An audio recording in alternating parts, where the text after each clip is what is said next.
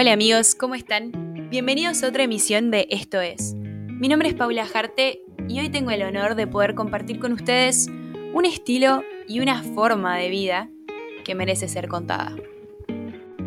Sé que cuando yo diga esto muchos de ustedes se van a sentir identificados eh, con la palabra no como bicho de ciudad. Yo a veces me siento un bicho de ciudad porque, a ver, díganme si cuántas veces no habremos soñado con dejar atrás la ciudad y toda su vorágine, toda su energía que chupa y catatónica para perdernos en la montaña, prender un fueguito, tomarnos un mate, que nuestra mirada se pierda en la cordillera, que se pierda en el lago. Eh, bueno, ustedes me entienden, ese, ese respirar ese aire puro que, hay en la montaña y bueno, todo lo que eso conlleva, ¿no? Porque no es solo el paisaje, sino es la energía y cómo se vive allá. Em, hoy les traigo entonces una historia y un emprendimiento que se personificó en algún sentido para poder darle forma a lo que hoy es la vida de una persona que yo aprecio muchísimo. Ella, ella se llama Alejandra, Alejandra Verón, no tiene más que 35 años. A lo largo de su vida finalmente pudo encauzar su búsqueda. Y digo su búsqueda porque como ya venimos tratando a lo largo de todos nuestros podcasts, estamos acá de paso y nunca dejamos de movernos. Así que bueno, sin mucho más rodeo, la voy a presentar a ella y le voy a dar una cálida bienvenida porque seguro está muerta de frío en este pueblito perdido en el tiempo que no paró de nevar. Hace dos semanas que no para de nevar y acá nos morimos de los celos. Ale, ¿cómo estás? ¿Se escucha del otro lado? Hola, Pau, sí, se escucha perfecto. Qué bien, qué bien. Bueno, transmitiendo desde San Martín de los Andes. ¿Cómo anda la vida allá en el sur? ¿Cómo están todos? ¿Cómo viene la nieve? Bien, todo bien. Acá andamos con un poco de frío, bastante nieve. Eh, pero bueno, estamos muy contentos porque se hizo esperar este año la nieve. Claro, me imagino que lo deben estar gozando. Yo veo fotos y no puedo creer lo que está nevando esta temporada. Pero bueno, en realidad no estamos, no estamos acá para hablar de eso, sino que tengo ganas, si te parece, de que te presentes un poco a la audiencia, cuentes de dónde venís y en dónde estás viviendo ahora. O sea, contanos un poco de qué se trata ese pueblito perdido en el tiempo en el que hoy en día decidís vivir.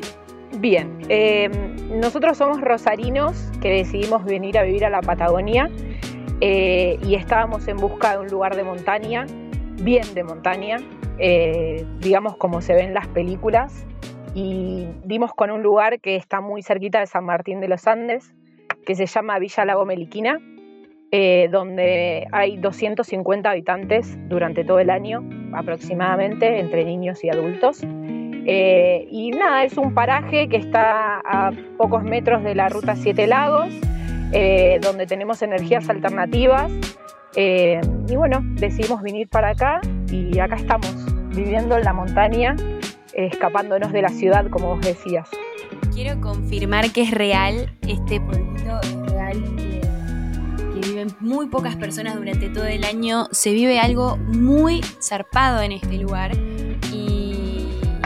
y es increíble. Yo pude estar este verano y ser testigo del ritmo de vida y de lo hermoso que es vivir. Sí, la verdad es que eh, estuvimos nosotros dos años en San Martín de los Andes, pero nos seguíamos sintiendo parte de ciudad. Eh, entonces, bueno, este fue como, como el lugar en el mundo, por así decirlo.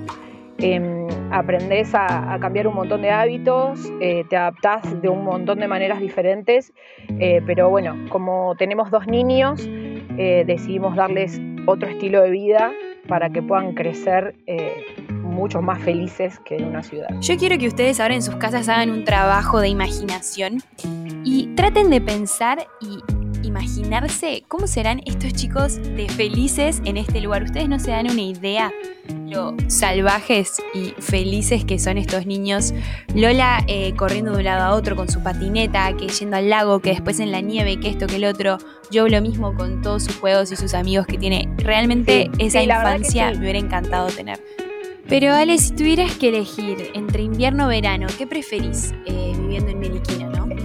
Eh, la verdad es que, bueno, los que conocen el sur saben que el sur tiene su magia en todas las estaciones, la verdad son muy marcadas. El verano de Meliquina lo que tiene es que es un verano donde no te morís de calor, eh, puedes llegar a tener algunos días frescos, eh, pero bueno, vos fuiste testigo de que se puede caitear, que hay muy buen viento y, bueno, se, la pasa muy bien, la verdad, porque lo disfrutas mucho el verano. Lo que tiene el invierno es que te sentís adentro de un cuento.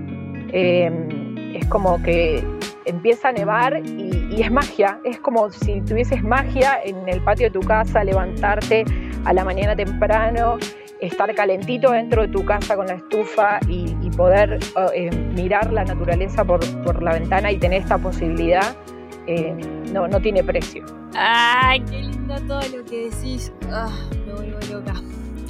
Yo creo que si nos pagaran por cada vez que soñamos con dejar atrás la ciudad y toda su vorágine, toda su energía catatónica, para perdernos en la montaña, qué sé yo, prender un fueguito, eh, tomar mate y perderse, perder la mirada en la montaña, mirando la cordillera imponente como ella sola. Si nos pagaran por eso, yo creo que no existiría tal crisis, ¿no? Por lo menos económica.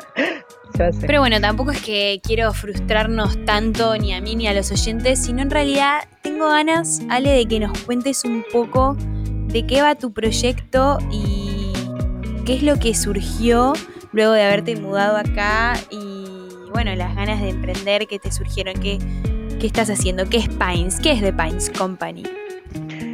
Eh, Pines Company es un emprendimiento que nace eh, de, mi pasión por los accesorios en sí. Eh, me gusta mucho el diseño em, y me gusta mucho tejer. Entonces lo que intenté es transmitir un poco lo que es la vida de montaña en un emprendimiento propio. Vamos a pasos cortos pero firmes eh, y bueno, la verdad es que, vendemos accesorios, digamos, eh, gorros, gorras, todo tratando de mantener un estilo que nos identifique y que pueda transmitir un poco el lugar de donde, donde vivimos y donde creamos eh, las cosas que fabricamos. Se nota, se nota. Se nota que, lo que haces te gusta, pero a ver, ¿a qué te referís con eh, algo que te identifique? O sea, ¿qué, ¿qué, es lo que te identifica o cómo se logra transmitir eso en, en tu marca, digamos? Em, bueno, eh, la verdad es que hace unos meses atrás una amiga me, mostró un libro eh, que hablaba de, la felicidad danesa. Dicen que Dinamarca es uno de los países donde las personas son las más felices eh, por estudios de la Universidad de la Felicidad que existe en ese lugar. y la verdad que me pareció muy interesante y empecé a investigar sobre el tema. Es un estilo de vida que se llama Huga eh, donde trata de eh, valorar las cosas simples de la vida, el compartir, el generar tribu em, y el disfrutar un poco de la naturaleza y del hoy. Son temas que están bastante trillados hoy en la sociedad, pero esto como que le da un, mensaje más de comodidad, em, no sé, de reunión, de unión y de desconectar, de desconectar un poco el tema de, las redes, el tema de, estar todo el tiempo pendiente del teléfono y conectar con lo que estamos haciendo en ese momento. Eh, trata también. Bueno, esto es algo muy interesante que, traes acá a, a, la mesa y además es súper lindo que sea como el centro y el enfoque que tiene tu marca porque justamente, a ver, son cosas que están trilladas por ahí como vos decís, pero en un punto son reales. O sea, algo que esté trillado no significa que no sea real. Y no significa que no sea algo eh, que se tiene que, que prestar atención y hacerle acordar a la gente de que está buenísimo y de que está bueno estar presente en el aquí y en el ahora y disfrutar de los pequeños momentos.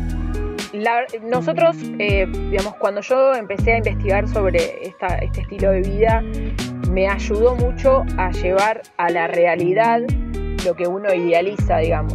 Entonces empecé a, por ejemplo, tomarme un ratito del día para mí, leer un libro, eh, prender velas, saumerios, eh, disfrutar de, cada instante, ¿no? Y bueno, la idea es eh, vincularlo con la marca desde ese lado, reflejarlo, eh, tratar de que nuestros accesorios sean parte de ese día a día de las personas, a donde están cómodas, eh, a donde se sienten cómodas con sí mismas, a donde se dedican un ratito, a donde frenan y se ponen a leer un libro que les gusta o a comer un chocolate. entonces, de a poco vamos adaptando varios, varias cosas nuevas eh, para poder transmitir eso. Insisto con lo importante que es eh, que haya personas, objetos y cosas que a uno le transmitan este tipo de cosas y este tipo de formas, ¿no? Porque en definitiva son formas de experimentar situaciones y en definitiva es como uno vive la vida, ¿no? A veces abducidos en, en la vorágine del, de la ciudad y en la rutina no nos detenemos a, como vos decís, prendernos una vela. Jamás en mi vida prendí una vela y me puse a respirar. Eh, pero de repente puede ser algo que esté bueno. Más allá de eso, es interesante cómo eh, esto se está personificando en algún punto en la marca. Y la verdad que la felicito por eso porque está quedando muy bonito. Claro, sí, es como disfrutar del momento. Digamos, eh, Vos pensá que allá también, digamos, hay gente que vive en edificios y todo, y es como decir, bueno, agarro mi departamento, por más chiquito que sea, estando en la ciudad, pero me genero mi espacio. Entonces busco una manta, un lugar cómodo, unos almohadones, eh, un libro que me guste, miro una película, digamos, es, es dedicarse un ratito a uno mismo y, y aprender a disfrutar la vida eh, desde, otro ángulo, que en realidad son muchas de las cosas que hoy con esta cuarentena eh, volvemos a valorar, que son cosas que, vamos aprendiendo, darle, digamos, el cariño a la casa porque ahora estamos más tiempo en casa, eh, buscar nuestro espacio en casa, escribir, hacer yoga, todo eso está es relacionado, digamos, con, con hacerse bien a uno mismo, sentirse cómodo, prender unas velas, escuchar buena música, y eso, digamos, genera un estado de felicidad en la persona porque es lo que, lo que realmente necesita, más allá de, digamos, de las cosas materiales. Y sí, es que en definitiva va por ahí, muchas veces nos perdemos. Nos perdemos, ¿qué vamos a hacer? Somos almas rondando por ahí que muchas veces no encontramos las formas ni el camino. Pero bueno, más allá de eso, yo quería... Eh, a conocer un pensamiento de No me mates, que estuvimos charlando fuera del aire, eh, en donde Ale me decía que para ella su emprendimiento y emprender era la forma de dar algo bueno al mundo. O sea, aportar al mundo desde su lado, desde donde puede, y es su forma de expresarse hacia el mundo. Y eso a mí me encantó y por eso lo quiero remarcar. Pero también quiero, Ale, que nos cuentes un poco qué significó para vos emprender, dejar atrás por ahí la estabilidad de un trabajo fijo en Rosario. Digo, contanos un poco eh, con respecto a esta nueva aventura del emprendedurismo. Em, para mí, bueno, a mí emprender me cambió la vida. Yo cuando decidimos venir a San Martín de los Andes, eh, me crucé con una persona que me dijo, antes de buscarte un trabajo en relación de dependencia, pensá qué harías aunque no te pagaran tejer, no sé. Y me, hizo otra pregunta que era, ¿qué eh, actividad o qué hobby te hace perder tiempo y espacio? Y le dije tejer. Y me dijo, bueno, eso es lo que tenés que hacer, dedícate a eso y a lo que te guste y nada, crece en eso, capacitate y, bueno, de a poco me costó muchísimo porque en las ciudades venimos adaptados a trabajar para otros. Y sin hablar, es más difícil tirarse a la pileta una vez que uno encuentra la estabilidad, ¿no? Que venimos de las ciudades, estamos eh, muy acostumbrados a los trabajos en relación de dependencia y no vemos tantas posibilidades en emprender. Ahora se están abriendo eh, mucho eh, los panoramas para poder emprender, pero acá en el sur es algo muy común. Es, digamos, la gente apuesta mucho a, a las pasiones, a las cosas que le gustan hacer, eh, y busca el nicho que le corresponda porque tenemos, hay mercado para todo y hay un montón de posibilidades. Eh, así que bueno, me costó dejar el trabajo en relación de dependencia, pero lo pude lograr y acá estamos, emprendiendo eh, con pasión, porque en realidad es disfrutar lo que me gusta hacer y tratar de vivir de eso eh, y para disfrutar más la vida, digamos, por así decirlo. Y bueno, acá estamos con pasión, dice. y sí, la verdad, Ale, que yo fui testigo de la forma eh, que viven y el estilo de vida que quieren llevar hoy en día. Y la verdad que en un punto los admiro. O sea, los admiro porque se animaron, se animaron a seguir eh, sus sueños y a cambiar eso que no les estaba gustando. Y eso es súper valorable. No, fue lo mejor que hice. Lo mejor no, digamos, manejar mis tiempos, por más que sea que, tenga que estar 24 horas, eh, hacer las cosas con pasión no se compara. Em, yo, en mi, digamos, en, mi, en un momento me di cuenta y analicé cuál era mi miedo de soltar el trabajo en relación de dependencia y es la estabilidad que te da económicamente, de tener ese ingreso fijo. La realidad es que no nos damos cuenta que nosotros tenemos, cualquiera de nosotros tenemos la capacidad de generarlo eh, el, mismo monto o mayor haciendo lo que amamos. Eh, entonces está bueno correr el riesgo. A mí, la verdad, yo siempre digo lo mismo. Eh, las cosas que, hacemos que nos, gustan no, no, tiene comparación. trabajar para otro que trabajar para uno mismo. Ni hablar, eso está clarísimo y yo creo que ya como sociedad en un punto ya nos estamos dando cuenta de esto yo creo que los jóvenes estamos cada vez con más ganas de ser nuestros propios jefes y, bueno, apuntar a lo que nos gusta, pero más allá de eso, más allá de lo laboral, también es algo muy espectacular y es algo que, hay que darle mucha bola, es el tema también al estilo de vida que uno quiere tener, ¿no? Porque, o sea, una cosa te lleva a la otra indudablemente, o sea, no solo laboralmente hablando, sino que uno viviendo en el sur, eh, quiere vivir en el sur y bueno, eh, será en base a eso o el o dónde querés vivir será en base a tu trabajo, ¿no? Como es un poco retroalimentado. Sí, la realidad es que cuando empecé a emprender no tenía una idea fija de lo que quería hacer eh, y de a poco lo que fui haciendo es capacitarme y dedicarme un poco a mí para darle identidad a la marca.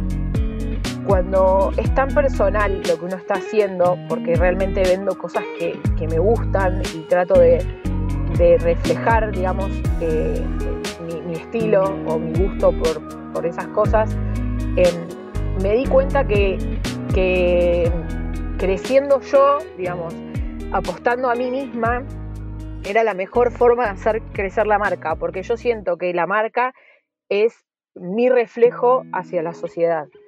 Es como que me representa, no sé si, si se entiende. Sí, por supuesto, recontra, se súper entiende. Además, como te digo, es, más allá de lo laboral, es más allá de una marca en sí. Es algo más personal y es como sos vos personificada en algo que, te ayuda a generar ingreso económico, pero eso no significa que, la marca quede en eso y ya. Así que sí, totalmente. Y la verdad que lo estás logrando muy bien. Y además tus cosas están buenísimas. La verdad que sinceramente se nota que hay mucho amor puesto ahí en las creaciones y en las piezas en los accesorios. Eh, sí, la realidad es que como hay parte de las cosas que, que están hechas a mano, entonces eh, por ahí, por ese lado, eh, siento como que es, en cierta forma es algo de arte que es una forma de, de expresarme al mundo. Y qué linda forma de expresarte, ¿no? La verdad que te felicito, Ale.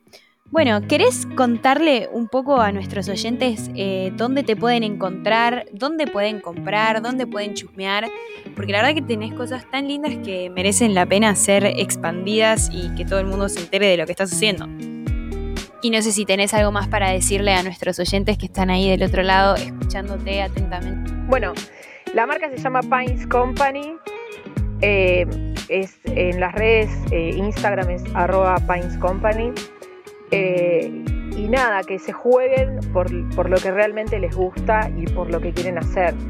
Yo sé que es difícil, eh, yo sé que por ahí lleva un tiempito a moldarse, eh, pero siempre que el trabajo en relación de dependencia sea un puente para llegar a lo que realmente quieren hacer.